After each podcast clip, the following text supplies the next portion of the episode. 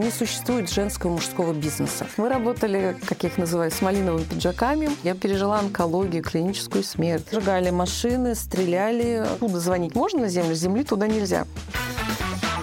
Привет! Это подкаст «На каблуках». Меня зовут Стас Васильев. Я делаю подкаст о современных женщинах России. Они рассказывают истории, мы слушаем и учимся. Какие они современные женщины? Давайте разбираться вместе. Всем привет! Это подкаст «На каблуках». Как ваше осеннее настроение? Как дела? Надеюсь, что у вас все хорошо. Прошла еще одна неделя, и у нас сегодня маленький, юбилейный, пятый выпуск подкаста. И мы в Оренбурге, потому что именно здесь мы смогли поймать нашу следующую гостью Оксану. Мы пытались поговорить с ней и в Сочи, и в Москве, и благодаря только Оренбургу, друзья, вы слушаете этот выпуск. Поэтому если вам скажут, что все дороги ведут в Рим, это не так. Иногда и Оренбург выручает. Ну что, сегодня мы с вами в мире бизнеса, наставничества и личной эффективности, с чем я вас и поздравляю. Думаю, эта тема всегда актуальна, поэтому если кто-то еще недостаточно эффективен, ищет себе наставника или запускает стартап и ищет финансирование, Оксана может помочь. У нее огромный опыт, достаточно плотный график, и проектов она ведет много. Но у нас получилось встретиться и поговорить, и сделать этот выпуск максимально полезным и интересным. Ладно, давайте начинать. Через минуту, думаю, она и сама вам обо всем расскажет. Поехали! Доброе утро, Оксана Владимировна. Доброе утро, Станислав. Можно просто Оксана. Хорошо. Как у вас настроение, как дела? Шикарное настроение, даже несмотря на то, что Оренбург встретил холодом. После даже в Москве теплее, чем здесь. Но, тем не менее, позитив наше все. Ну что ж, мы с вами на вашей родной земле в Оренбурге. Можете рассказать, чем занимаетесь? Потому что у меня к вам столько вопросов, что, боюсь, нам дальше будет некогда это обсудить. Давай начнем с вопросов, потому что если я начну рассказывать, чем я занимаюсь, мы все эфирное время займем. Ну, смотрите, давайте так. Я посмотрел ваш приветственный пост ВКонтакте, и я просто познакомлю сразу вас со слушателями, чтобы вы не скромничали, я попытаюсь это все по-быстренькому зачитать, а вы потом скажете, если я что-то упустил, мы поправимся. Значит, смотрите, вы управленец больше 20 лет, правильно? Да. Занимаетесь масштабированием проектов, в том числе запускаете проект проект с нуля, то бишь стартапы. Стартапы, да. Наставником являетесь? Да. У вас э, свой ювелирный бренд? Да. Академия женского стартапа? Тоже. Производство косметики? Учредитель проекта «Экспертная палата РФ», угу. заместитель главного редактора информационно-политического журнала «Персона страны», учредитель дискуссионного клуба «Прямая связь» и вице-президент благотворительного фонда «Наследие нации». Да, все верно. И дополнительно я еще федеральный эксперт а, проекта «Выбирай свое» от «Единой России», комиссия «Живи и работай в России», проекта «Выбирай свое». Это вот если коротко. Если коротко. Откуда столько энергии? Это самый популярный вопрос, который мне задают. Энергия — такое слово интересное для для меня энергия — это жизнь. То есть если я ничего не делаю, значит, я не живу. Соответственно, все проекты, казалось бы, они масштабные, они крупные, они интересные, но в то же время они все откликаются моим каким-то жизненным устоям, характеры э, и так далее. Поэтому это все в купе, если брать, это, это я. И занимаясь каждым из них, э, я выражаю какую-то там свою черту, какое-то свое видение жизни, отношение к жизни. Получается, что энергия это есть я, это есть моя жизнь, это есть э, то, чем я занимаюсь, то, что я люблю. И более того, э, дополнительно, наверное, меня стимулируют и улучшают мое настроение. Это люди, с которыми я общаюсь. И я вижу те глаза горящие, которые появляются после общения со мной. Это трансформация людей, даже вот после наставничества, казалось бы, да. А сейчас все занимаются наставничеством, но то, что я вижу, то, что происходит э, в жизни людей, это настолько вот мотивирует и показывает э, то, что я на правильном пути, что я правильно все делаю. Это дорого стоит. Я задумал э, сделать сегодняшний выпуск с вами максимально полезным для всех. Ну, не только для современных женщин, ну, подкаст, понятно, о женщинах, он называется «На каблуках», но и э, в этом выпуске, я думаю, что и современным мужчинам тоже это будет э, полезно. Надеюсь, с вами у нас время хватит на все. Значит, сегодня я хотел бы с вами говорить о лидерстве, дисциплине, предпринимательстве, стартапах, масштабировании и о наставничестве. Значит, как вы считаете, все-таки лидерами рождаются или становятся? Лидера можно воспитать, потому что лидерское качество для меня — это навык. Навык можно получить, отработав в те или иные моменты в своем характере. Есть, конечно, жесткое такое убеждение, что лидером рождаются. Нет. Лидера можно воспитать. И это я уже знаю на опыте, на тех людях, которые ко мне приходили, которые боялись даже микрофона, угу. а сейчас выступают там и в Государственной Думе, и, там, и, и везде, и по, на международных каких-то проектах. А человеку нужен человек. И э, в любом случае лидер тогда становится лидером, ему проще идти по жизни, когда он понимает, что сзади кто-то стоит. Сзади есть вот это плечо, крылья, я не знаю. Вот наставник, в моем понимании, это как раз-таки та опора, которая вот из любого человека может сделать просто вот э, звезду. Вы разделяете лидерство женское на мужское? Оно чем-то отличается? Нет. Нет. Ничем? Ничем. Вообще э, у меня твердое такое убеждение, что не существует женского и мужского бизнеса. Мы все приходим а, в единое поле, которое называется бизнес. И неважно, мужчина, ты женщина, ты приходишь на единое поле, ты приходишь в единую законодательную базу, ты приходишь в единую систему координат под названием бизнес. А вот отношение к бизнесу и ведение бизнеса, это да, это здесь отличие есть. Но само понимание как такового, хотя я занимаюсь продвижением женской повестки, женского бизнеса, бизнес на каблуках, но для меня нет разделения. И когда э, женщины кричат, дайте нам поблажки в налогах, ребята, о чем вы? У нас единая конституция, у нас единый закон, у нас единая налоговая составляющая. Почему в налоговой нужно прописывать, что женщина слабже мужчины? Да где это написано, где это видно? Или что мужчина сильнее женщины? Но это уже не бизнес, это уже какие-то пере, перетягивания. Отношение к бизнесу, да. То есть, когда женщина заступает на поле бизнеса, все становятся равны? Абсолютно. Ты принимаешь игру, ты принимаешь знаешь правила этой игры. Это как садиться за шахматную, наверное, доску, да, ну, сыграть партию. Шахматом все равно ты мужчина или женщина. Ты села, ты приняла правила игры, ты начала играть, и ты знаешь эти правила. От того, выиграешь ты или нет, это уже твои внутренние установки, это твои знания, твой опыт, твое умение корректировать и умение просчитывать несколько шагов вперед, это уже позиция твоего характера. Вот здесь как раз наставник и нужен, чтобы подтянуть тебя немножко в тех или иных нюансах, моментах, о которых, может быть, ты не знаешь, когда ты заходишь на единое поле игры. Бизнес — это жесткая игра? Это очень жесткая игра. Есть э, позиции в бизнесе, которые априори мужские. И вот здесь женщине очень сложно, потому что мы, женщины, не привыкли, наверное, к жесткости. Это больше мужская стезя, мужской характер характер, мы больше мягкие, мы созидательные. Мужчина — это разрушитель, потому что его задача — это сохранить, принести, добыть. То есть он готов разрушать для того, чтобы принести. А женщина, она созидатель. Ей очаг надо, семью сохранить, создать семью, там о потомстве подумать. Она больше созидает. И когда ты созидательная приходишь на территорию разрушителя, ну, здесь сложно. Сложно энергетически, сложно психологически, потому что я не готова, что далеко ходить? Экспертная палата Российской Федерации. Это 50 региональных отделений, это чисто мужской бизнес, это судебная экспертиза, это юристы, адвокаты, прокуроры, судьи, Следственный комитет, это те, кто заказывает экспертизы судебные, внесудебные, это те, кто их делает. Это чисто мужской бизнес. Женщин там, ну, прям по пальцам можно ну, зачем пересчитать. Вы туда пошли, я не понимаю. А, хороший вопрос. Чего вы искали?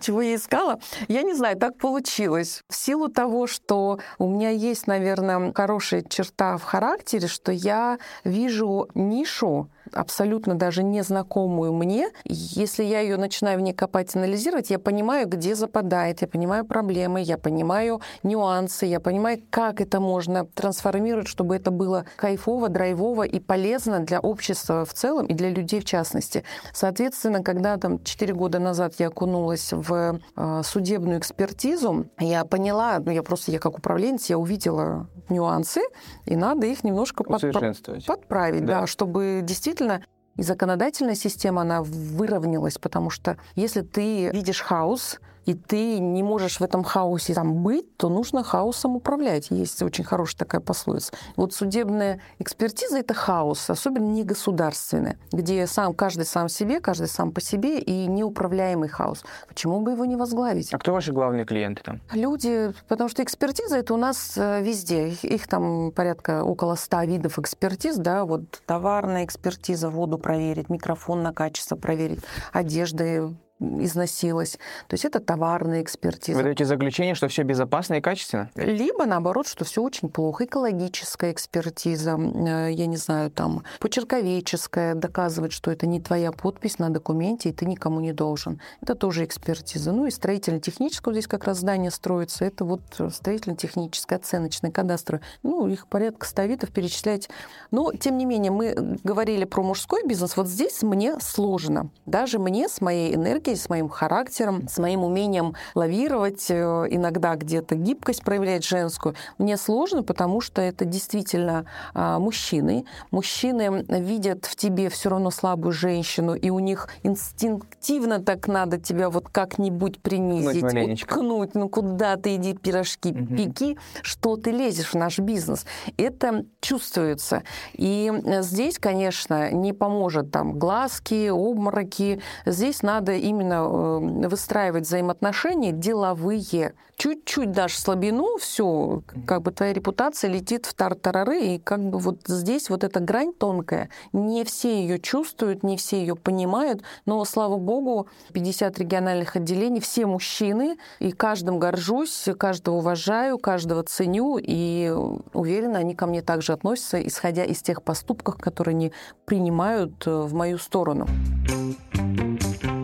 Как вы думаете, все должны стремиться к лидерству? Зачем? Кто тогда будет работать? Конечно. Нужны же рабочие профессии. Я просто слушаю всех, э, знаете, сейчас же это очень популярный бизнес-тренер. Они же сейчас на каждом углу, из каждого они динамика летят, и все говорят лидерство, лидерство, тайм-менеджмент, встал, цель, масштабируйся. Я потом подумал, а кто будет лечить вообще? Кто будет управлять воздушным движением? Кто будет? Абсолютно верно. А не каждому дано быть лидером. У каждого свои какие-то цели, задачи по жизни. И если все мы будем лидеры, мы не сможем договориться. Потому что лидер априори, опять-таки, это горе-тренеры, да, которые говорят, нельзя договариваться, лидер это стоит на своем. Это не лидерство, это упрямство, упорство и глупость. Лидер это не тот, который доказывает там с пеной у рта свою позицию. Лидер это тот, за которым идут люди. Вот если за вами идут люди, если то, что вы делаете, полезно, интересно и как бы ценно для людей, вы уже лидер априори. Тайм-менеджмент — это, я не знаю, горе от ума называется, потому что так же, как и колесо баланса, я сейчас, наверное, буду рушить такие вот стереотипы, не бывает идеальных людей. Тайм-менеджмент тоже не для всех. Если вы аналитик по натуре, вы его и так делаете. Если вы творческий человек, ну засуньте творческого человека в расписание ну, дня. Он умрет у вас на второй день. Соответственно, нельзя, не, не всем это подходит. Я э, системный человек. Если у меня нет плана, у меня болит голова, потому что мне даже в воскресенье нужен план, потому что я не понимаю, чем мне заниматься ситуации мне нужно все спланировать, потому что много задач, много дел. Память наша, особенно после ковида, э, творит чудеса, поэтому все в календарике, все записано вперед из песни. Так же, как и колесо баланса. Очень многие а, говорят, надо делать, надо соблюдать баланс. Ребята, ну не бывает идеальных людей. Колесо баланса — это сколько там сфер? 12 сфер жизни. Вы не можете быть на стопроцентной идеальной в каждой сфере. Я не творческий, я не могу писать, я не сочиняю стихи, я, я не пою песни, песни, как бы пою, но в караоке, чтобы никто не слышал, да, потихонечку там, по, по здоровью у меня там свои тараканы, поэтому у меня там свои какие-то отношения. И если я начну упираться э, в одном, я потеряю другое, и в целом у меня все разрушится. Поэтому колесо баланса для меня — это нервный срыв, потому что ты понимаешь, что ты не идеальный, ты сама себя еще больше загоняешь в какие-то рамки, в депрессуху, и все, ты не идеальный, и начинаешь копаться в, в родовых проклятиях, в папе, в маме, все, ушли, закопались, сколько я оттуда уже вытаскиваю людей, которые вот ходят, опять-таки, э, не все психологи там хороши, не все психологи плохи, но сколько я вытаскиваю людей, которые закопались в папе, в маме, в родовых, их туда унесло, а как оттуда их вытащить и что делать дальше, никто не знает. Все знают, как туда зайти, а выход э, мало кто ищет. Поэтому это тоже сложность. Когда вы выбираете любого профессионала, который вы уверены, что он поможет вам в вашей жизни, нужно 10 раз посмотреть, перечитать, проанализировать вообще, а с какой проблемой вы туда идете. Может быть, это не проблема. У меня есть очень хорошая а, поговорка, пословица, которую я всем рекомендую. А, замените слово «проблема» на слово «задача». Мир изменится. Есть проблема, нет денег. Ну, как звучит, да, проблема, у меня нет денег. Или звучит по-другому. Задача найти деньги, задача добыть деньги, получить, заработать деньги. Это уже задача, это уже не проблема. И тогда у вас алгоритм в голове становится абсолютно другим, нейронные связи пересекаются, и все получается как бы вот вуаля, жизнь вообще другая, жизнь прекрасная. Как вы думаете, предприниматель может быть не лидером? Хороший вопрос. Э, предприниматель вообще это тот, который предпринимает. Он априори уже э, предпринял изменить свою жизнь, он априори уже э, потенциальный лидер. Опять-таки вопрос стоит в том, есть ли у него коллектив, перед кем он хочет быть лидером по жизни, перед коллективом, перед женой, перед мамой доказать, там, родителям что-то доказать, там, детям что-то оставить. Здесь нужно смотреть, в каком качестве, ключе он хочет быть лидером.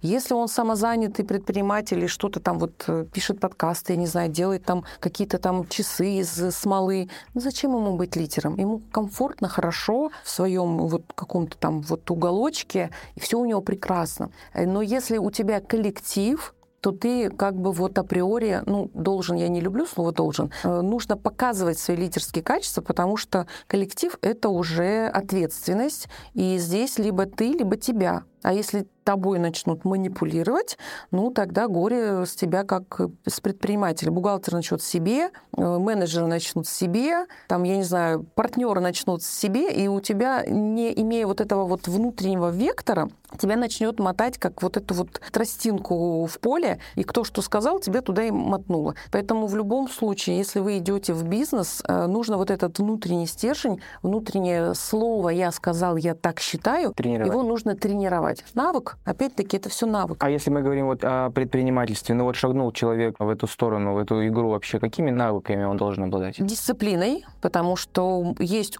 такое жесткое убеждение, что предприниматель это значит не надо работать, так же как самозанятый, это еще больше нужно работать. Дисциплина, если вам сложно просыпаться в 9 утра, у вас переговоры на 8, ну, ребята, тогда вот либо график свой меняете, либо что-то думаете. Ответственность, потому что вы встаете на стезю Э, взаимодействие с государством, это налоги, это бухгалтерия, это какие-то там постановления законодательства, если вам что-то не нравится, вы э, готовьтесь к тому, что вы голос должны иметь. Это ораторское мастерство однозначно, это умение вести переговоры однозначно, это какие-то взаимоотношения с тем же коллективом, да, это психолог, где-то НЛП, потому что очень много сейчас самоучек, э, даже из мира бизнеса, которые приходят на встречу, начинают на тебя там какие-то гипнотические воздействовать элементы. Я сама проходила и MBA, и уроки НЛП. Я понимаю, когда человек начинает уже там что-то кручу-верчу,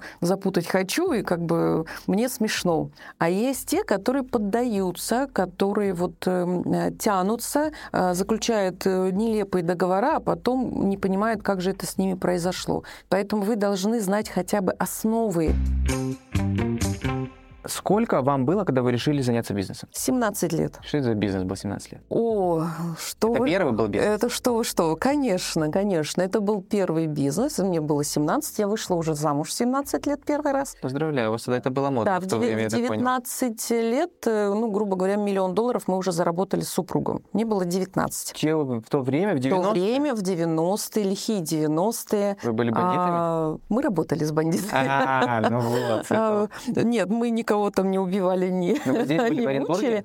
Это был Оренбург. э, Здесь жесткая область, да, была? э, Не э, мягче, чем в Тольятти. Ну, самые, рядышком, да. самые лютые Наши это тольяттинские. Да. Если ты проедешь тольяттинскую, значит, границу в 90-е, ну все, вся, вся Россия тебе вообще ни почем. Мы работали, как я их называю, с малиновыми пиджаками. Начиналось все с грузоперевозок. Сначала у нас была одна грузовая машина, потом мы уже арендовали их, уже было порядка 10, и мы возили все, что возится в Москву, в Пермь. То есть мы... Я дальнобойщик со стажем, как я говорю, а у меня супруг, получается, как бы он был в училище мастером по преподаванию вождения на грузовых автомобилях. Ну, так получилось, что мы потихонечку ушли а, в свой бизнес. И я, это были КАМАЗы, это первые автомобили российские, да, они сейчас существуют, но отличные от, от тех КАМАЗов, которые есть сейчас, э, с внутрянкой уже импортная. Тогда это были российские КАМАЗы, чихпых я их называю, где 40 километров в час груженный, то вот это чихпых-чихпых,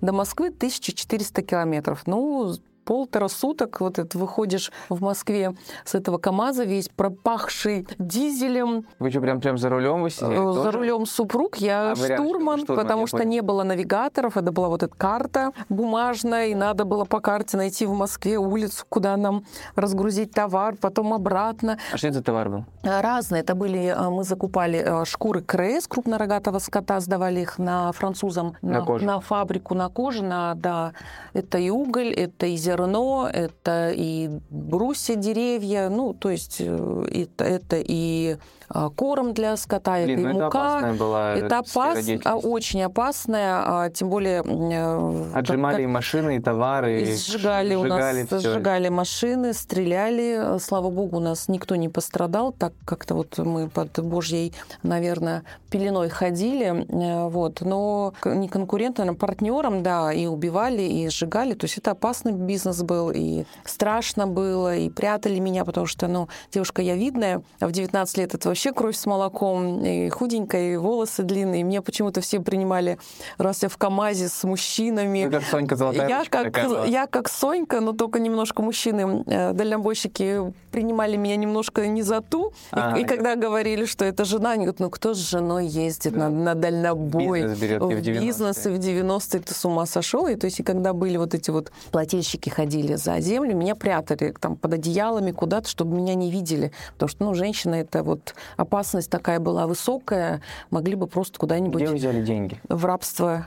Э, деньги на что? Ну, вы купили машину, КАМАЗ, зерно, ничего себе, в 17 лет, здрасте, у нас 17 лет. Мы же грузоперевозчики, мы грузоперевозчики. Ну, у вас Арен... арендова... Аренд... Арендовали, тогда лизинга не было, купить было сложно, мы арендовали, и как... как-то хватало на все, где-то мы, а, где-то купили подешевле, продали подороже, то есть тогда вся, вся страна продавала все, что можно, все, что нельзя, нельзя. 90-е были все торгаши и научные сотрудники. А когда ты работаешь с математиками, с физиками, с химиками, которые знают физику, да, как, я не знаю, например, ты везешь э, сахар в мешках, Э, как нужно на кочках правильно потрясти КАМАЗ, чтобы, чтобы он не раскололся, чтобы он утресся, чтобы у тебя вес прибавил, как колбасу возят в рефрижератор. Я знаю все тонкости, нюансы, как экономить на солярке, на дизеле. Это очень интересно. Может быть, когда-нибудь книгу напишу. Не будем в эфире, потому что это там...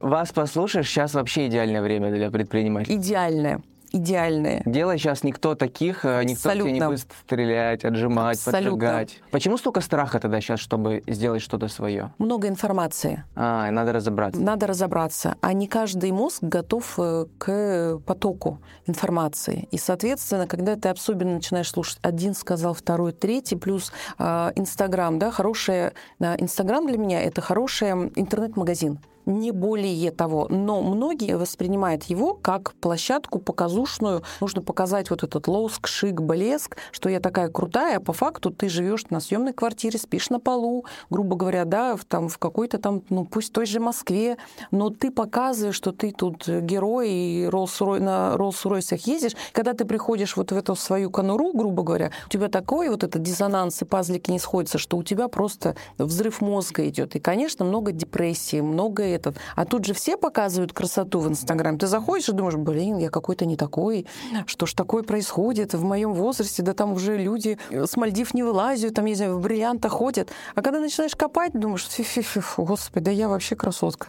И у меня вообще все замечательно. Поэтому сейчас идеальное время для того, чтобы мало того разобраться в себе, понять, что же ты все-таки хочешь, что тебе нравится, и заняться этим. Когда мне говорят конкуренция большая, забудьте это слово, это вообще это маркетинг, маркетолог маркетологи придумали. Конкуренции нет, есть профессионализм. Если вы ас в своем деле, не важно, сколько в вашей нише людей этим занимаются. Но вы ас, вы профессионал, и к вам пойдут. Денег хватит всем. Процентов. Сто процентов. Во Вселенной, Вселенная безгранична в финансовом плане, она безгранична в возможностях, в потоках, в людях, и вы даже не поверите, как вот вокруг вас будет складываться то самое правильное окружение. Ну вот если бы вы сейчас были в самом начале предпринимателя, предпринимательского пути вы бы себе какие советы дали тогда еще 17-летней? Я была бы идеальным бухгалтером. Это мое первое образование. Но я ушла вот э, туда, в бизнес. Я э, идеальный организатор. Если там дальше брать мою там карьеру, я повторила э, опыт грузоперевозок уже э, значит, 2008-2010 год. Не буду хвалиться, но за 9 месяцев просто лидер по грузоперевозкам по Оренбургской области. Все просто. Рассчитываешь, смотришь на нишу, смотришь ее проблемы, смотришь ее минусы, вуаля, делаешь из минусов плюсы, ты, и ты король. Это, это вот, ну, для меня это очень легко, когда ты понимаешь, вот я всегда э, учу вот там своих, свое окружение, э, всегда старайтесь абстрагироваться и посмотреть на вид сверху, даже на себя. Вот когда вам плохо, вы сидите там в панике, какая-то проблема, там задача на вашу голову свалилась. Вот абстрагируйтесь так раз на себя сверху. И вот посмотрите, как вы там внизу сидите, вот горюете. Вам его жалко себя, э, бесит он вас, там еще что-то. И посмотрите, из-за чего э, такой идет вот негатив негатив и, там, и переживания. И становится сразу так все мелко-мелко. И думаешь, ну да вот же решение, что ж ты тут сидишь.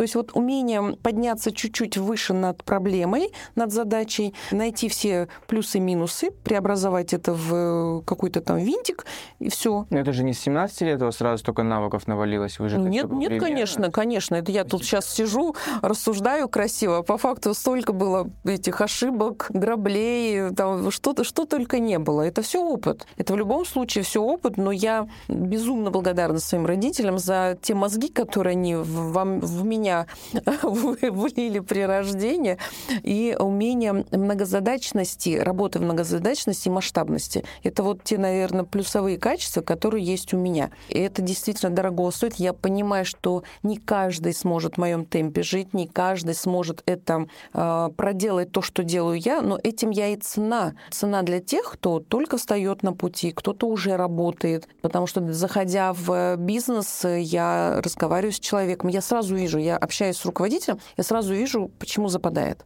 Есть много там типажей руководителей, да. Я вижу, какой типаж руководителя сидит передо мной, я понимаю, какие проблемы из-за него в других. его компании, в его же компании. Да. Все это сразу видно. И вот здесь вторая проблема. Готов ли руководитель слышать и участвовать в разруливании вот этой вот... Потому что пока ты дойдешь до истинного человека, там столько шелухи надо снять а с него для того, чтобы понять вообще, вот он истинный я, вот что он хочет, вот как мы его, куда мы его, зачем мы его. Поэтому иногда а, у меня есть такие там приемчики, да, вот фильм «Триггер» обожаю. Это вот действительно такой вот э, удар контрольно в голову, я его называю. И вот у меня есть такие приемы для э, людей, которых немножко отрезвляют. Ну, ну, встряхнуть надо. А, а, однозначно. Если ты его не встряхнешь, он так и будет вот в своем вот этом вот что-то там мирке копаться, шелушиться, там всех ненавидеть, а по факту прекрасный человек э, с большим потенциалом. Но это нужно увидеть. Опять-таки, это, это опыт. То есть вы по-хорошему сокращаете много времени? Очень много времени. Очень, очень много. И те, кто это понимает, тот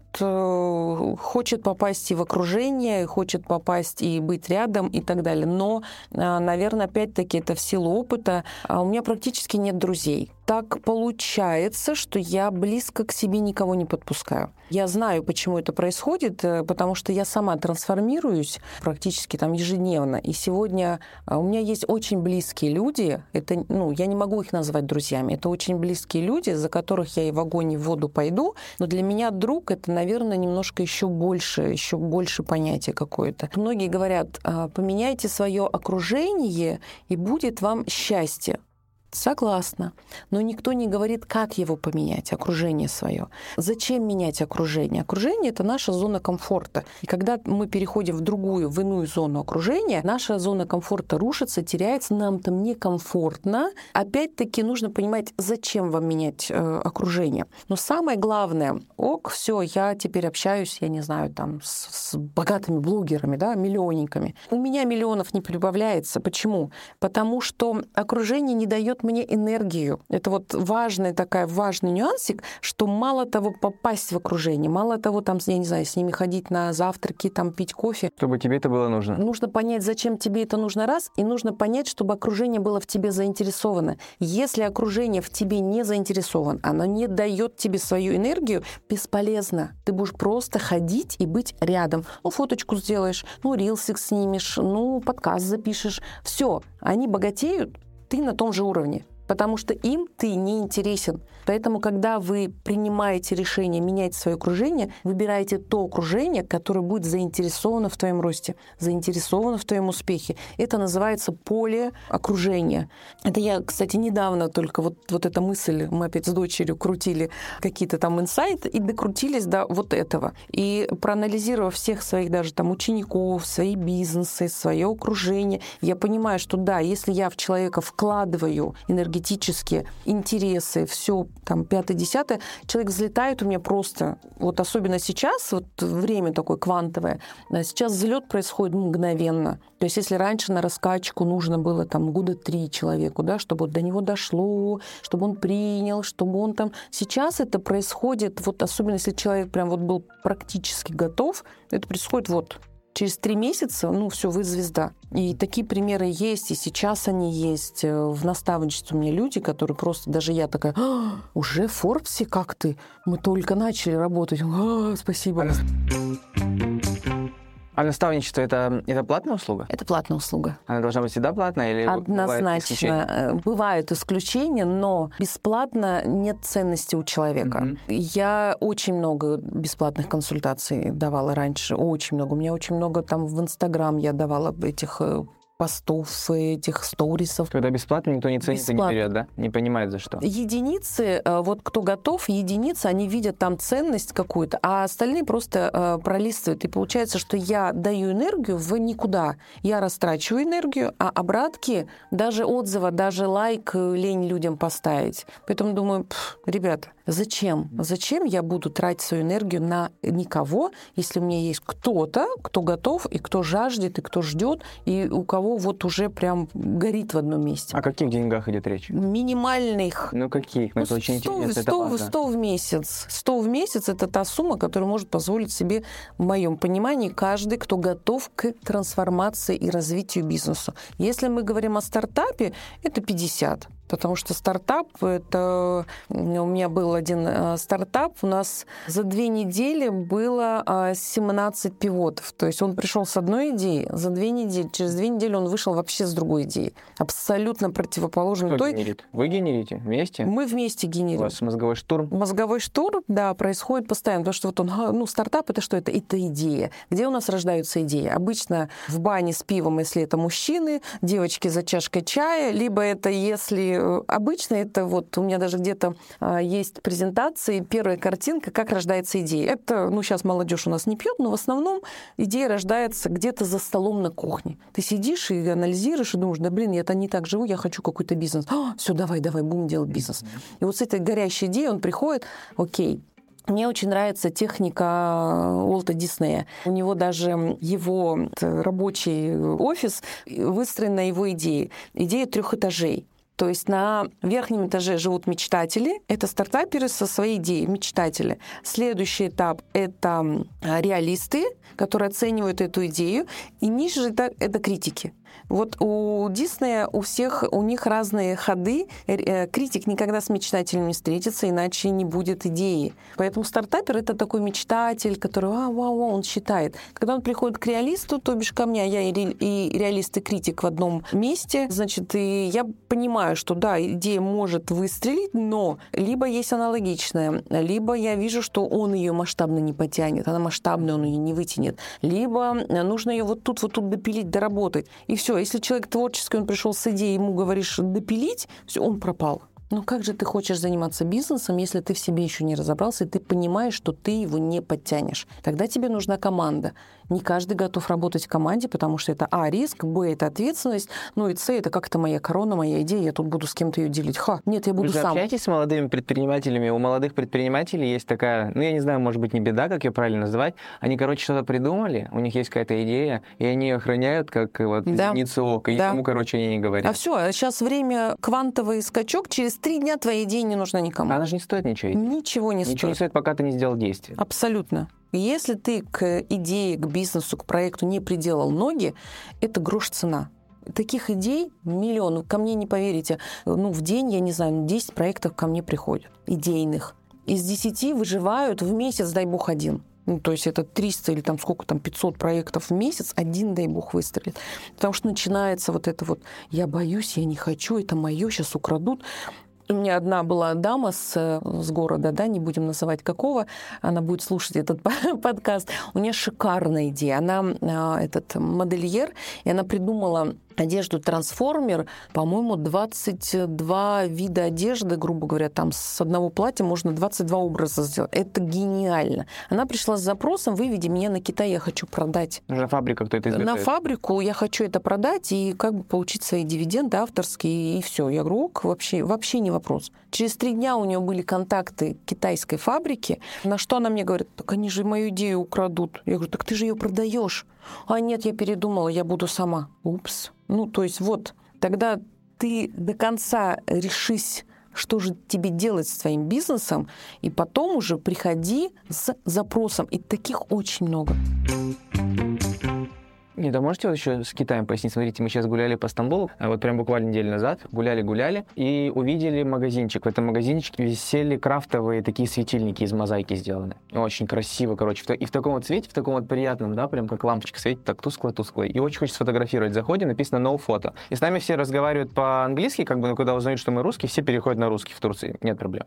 Я говорю, почему запрещено? А они говорят, ваша фотография пойдет в Инстаграм, и типа наши китайские партнеры, как бы, да, это все скопируют и продадут за доллар. А мы здесь, короче, сидим и показал, у них там целая фабрика. И они этого боятся. Почему вы думаете, что вот страх, такая фобия, что китайские люди не могут украсть идею платьев и, и все это пустить за бесценок на рынок? Вообще просто. Мало... Есть же в этом какая-то почва? Почва есть, а, но проблема в том, зачем это Китаю? Зачем Китаю... В масштабах всей страны, конечно, нет, а отдельных... Э, это не, тот, это не тот проект, который можно масштабировать и который можно трансформировать, потому что из одного платья сделать 24 образа, это нужен стилист который будет вот это все, либо это нужно портянка, раскладушка, как инструкция. Это сложно вообще. Это, о, это очень сложно. Это эксклюзивное. Вот просто человек не догоняет, что это эксклюзив, который она же и будет продвигать. Но они готовы по контрактному производству ей отшивать. Это будет мизерный. Его очень сложно масштабировать. Это нужно деньги вкладывать еще в показы. Это нужно собирать какое-то сообщество стилистов, которые будут работать с твоим платьем. Кому это надо, кроме тебя? Вот люди и порой не догоняют вот последствий. Они видят,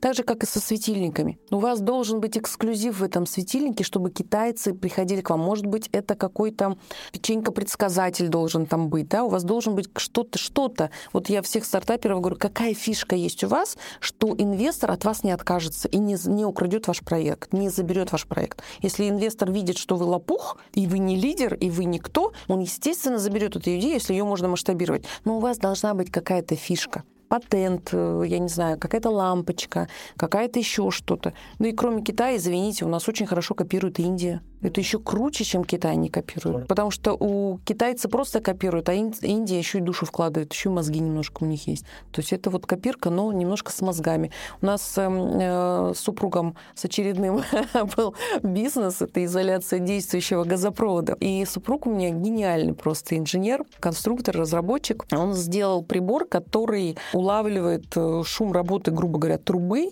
То есть чтобы трубу изолировать, нужно раскопать ее всю, измерить толщину глубину и там, где тонко, заизолировать. И он сделал прибор, который улавливает вот эту толщину э, трубы по каким-то там эхолокаторным. И мы как бы вот эти шурфы делали не на километр, а вот 5 метров, там 10 метров. Пригласили э, индийцев, показали этот прибор, они сказали, круто, вау, вообще Russian гений. Через год они приезжают к нам, у них мы им подарили этот прибор. Они через год приезжают к нам и дарят наш же прибор, но уже какой-то компьютер подсоединенный, уже там что-то он там уже показывает, уже какие-то видео 3D-модели через год. И думаю, вот это да, мы все ходим вот в наушниках вот с этим приборчиком, с тросточкой, они уже нам компьютер подарили. То есть это вот, э, еще раз повторюсь, это когда гению добавляются вторые мозги гения, это рождается шедевр. И поэтому не надо бояться, что что-то украдут. Как найти наставника? Где его ищут вообще? Ой, хороший вопрос. Ну, я, я, же, я же сама ищу периодически. Нет, ну к вам же не каждый может подвалить, сказать, Оксан, ну вот 100 тысяч вперед. Вы же не всех берете? Не всех я беру. Обязательно нужно... Обязательно нужно 100 тысяч, я понял. Нет, 100, 100 тысяч, это, знаешь, это такой ми- мини-барьерчик. Для того, чтобы а, понять, что человек что... готов к этому, да? Конечно. Вот. А, а, готов. Б, а, для того, чтобы вот безумные идейные, которые вот бегунки я их называю, которые с идеей бегают, как с лагом. Но ничего не делают. Ну, ничего не делают. И потом еще всех э, по дороге, значит, засаживают, потому что, видите ли, все виноваты, что у них идея не стреляет. Э, таких бегунков сумасшедших очень много. Я их всех люблю, они классные, но они сумасшедшие, городские сумасшедшие. Поэтому 100 — это такой мини-барьерчик. А вы помогаете раунд поднять? Конечно. Да? У вас есть люди, кто, кто готов вложиться деньгами? Конечно. Сейчас в России это сложная очень ситуация сложно. финансовая. Очень а сложно. А тем более с финансированием проектов, ну, типа там стартап. Это вообще же сейчас пока, ну, закрытая тема. Закрыт. С одной стороны, это очень сложно, с другой стороны, в России очень много людей с деньгами, которые не знают, куда, куда вложить, куда их деть. Угу. И здесь как раз-таки помогает э, мой опыт, мой профессионализм, наверное, моя уже репутационная какая-то составляющая. А, мне доверяют. И когда я говорю, что да, вот это выстрелит, подпитывая эту идею аналитической справкой, какими-то там поддержками там с министерства, например, проектами какими-то, то я обкладываю проект еще гарантиями для того, чтобы это показать, что это ценно, что это интересно. И да, есть инвесторы, которые готовы. Стартап — это риск, но риск э, как бы... Благородное дело. Благородное дело. Что за ювелирный бренд, расскажите? О, это отдельная история. Родился он э, спонтанно, потому что я очень люблю все сакральное, я очень люблю все такое вот эзотерическое.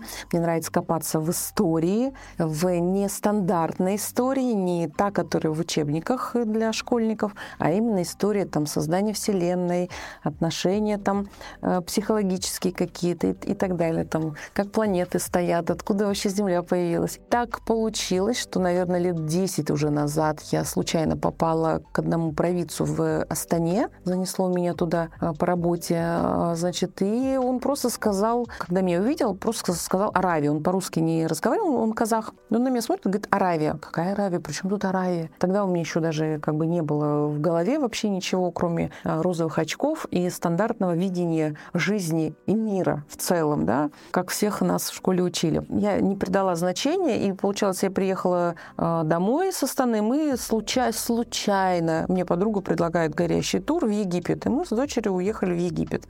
И там, опять-таки, случайно мы не поехали в вот эти вот пирамиды, куда все ездят, а я взяла какую-то там экскурсию, где мы проехали пять городов Египта. Мне хотелось посмотреть именно жизнь людей, как они в реале живут. Не вот это вот показушно, что, что, что нам показывают, а как они в реале живут. И мы попали там в какие-то раскопки, какие-то там гробницы. Э, Люксор, я помню, город был, дворец Клеопатры. И вот эти вот надписи, вот это все, письменность откуда пошла. У меня до сих пор видео это все есть, эти все рассказы есть. И все, и вот оттуда э, пошла вот эта глубокая раскопка, что что-то не так нам сказали письменности Кирилла Мефодия, а в Египте уже старославянский язык был. Что происходит? Я обожаю закрытые какие-то книги тайные, да, которые там секретные архивы. Это вообще, это, это прям, вот это моя слабость. Когда ты спрашивал, какое у тебя стихотворение любимое, да нет у меня. У меня вот архив, в архивах покопаться, это мне дом не корми, любые деньги отдам. И родилось это все, вот это вот сакральный бренд э, по скриптум, как раз-таки копание, э, создание, наверное, мира. Да? Если мы посмотрим на первое наше украшение, это символ 12.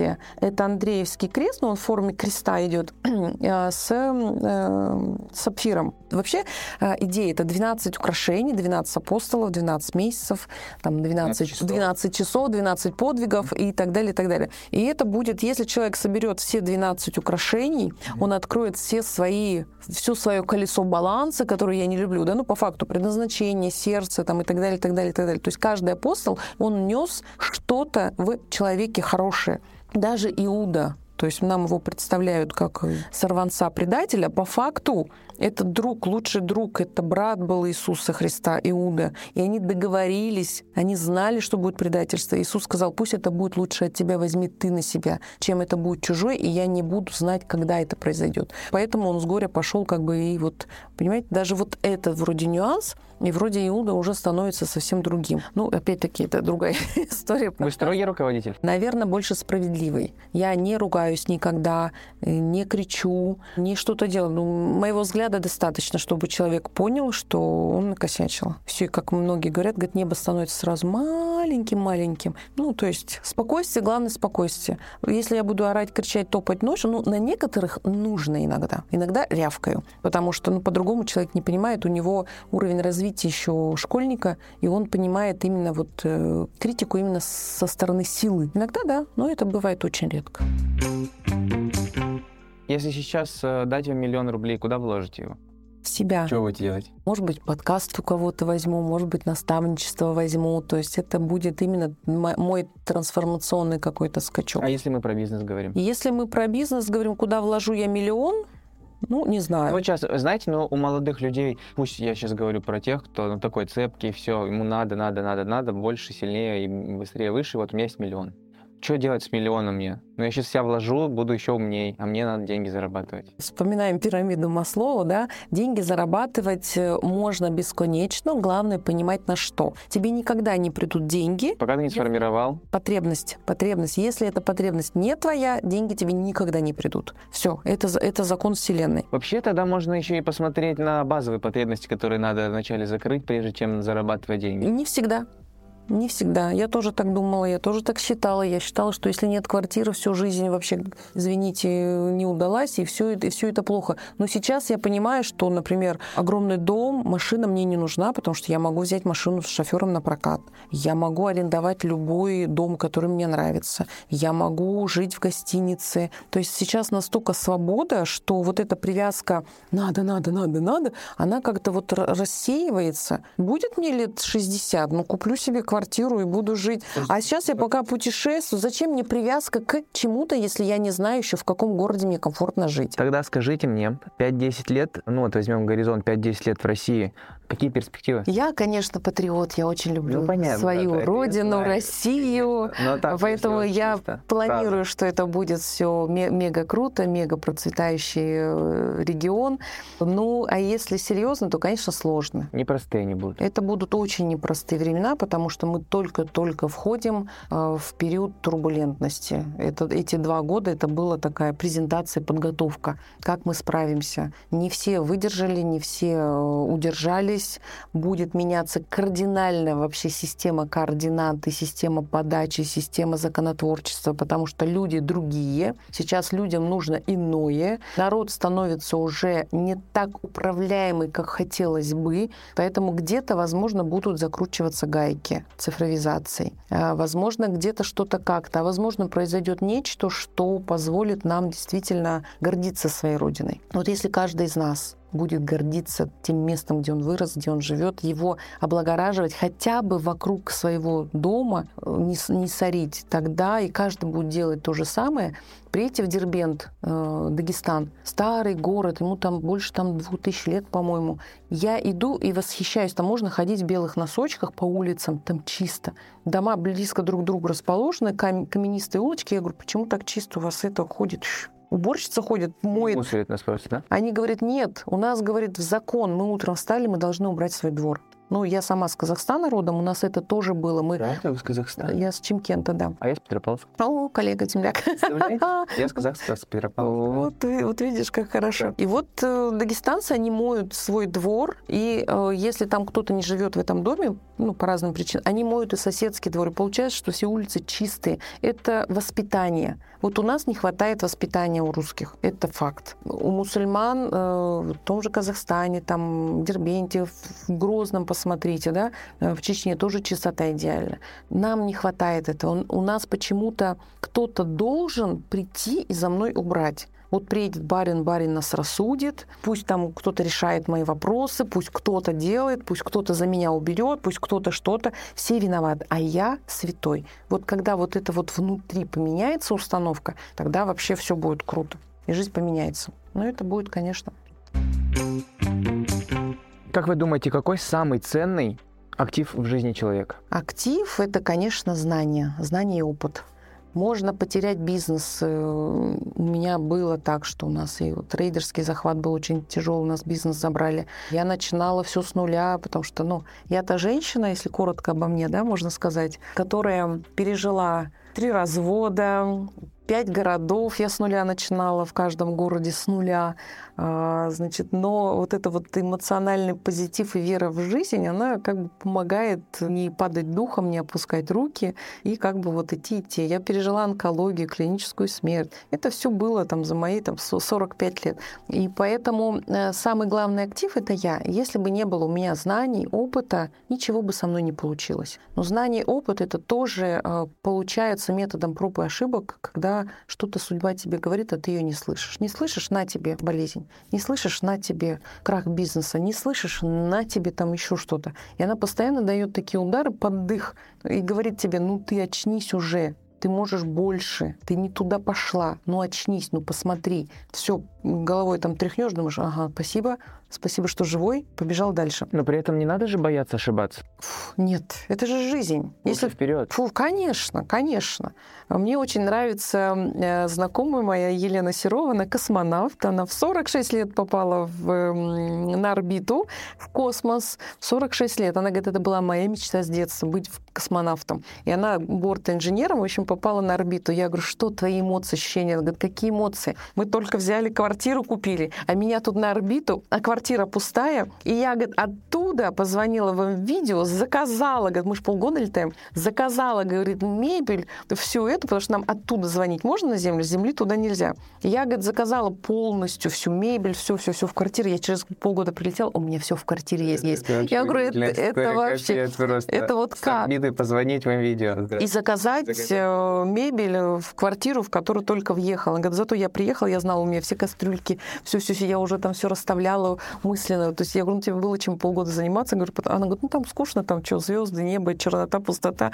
А тут хоть визуализация моей квартирки, где я буду жить. Такой вопрос, знаете, он вообще, мне кажется, очень сложный, но очень простой, с другой стороны. И когда я его многим задаю, вообще многие буксуют на нем. О чем вы мечтаете? О кругосветном путешествии. Хочу забыться, напиться и забыться, как в народе говорят, и уйти в круиз. Именно почему-то в круиз хочу, в кругосветку. Не знаю, с чем это связано. Может быть, это вот действительно тяга моя к путешествиям, потому что я всю Россию практически изъездила за рулем, на самолете, за рулем, ну, не была только на Северном полюсе, э, на, на Камчатке, вот я еще не доехала, Владивосток, Камчатка, Северный полюс. Остальные города, ну, я была практически уже везде. И насколько бесконечна наша Россия, настолько мне бесконечно хочется еще посмотреть мир. Вот просто увидеть мир. А еще, конечно, космос это идеально было бы. Спасибо вам большое. Не за что. А у нас на сегодня все. Это была Оксана Волошина и подкаст «На каблуках». Спасибо, что слушаете и рекомендуете нас вашим друзьям и близким. Мы получаем вашу обратную связь и, честное слово, каждую ночь плачем в подушку от счастья. Большое вам за это человеческое спасибо. Как обычно, похвалить и поругать нас можно в комментариях под этим выпуском или написав нам на почту подкаст на каблуках собакамейл.ру. Ссылку на Оксану я оставлю в описании к этому выпуску. Напишите ей что-нибудь приятное. Это все, что я хотел вам сегодня рассказать. Вы слушали подкаст на каблуках. Я Стас Васильев. Услышимся через неделю. Пока!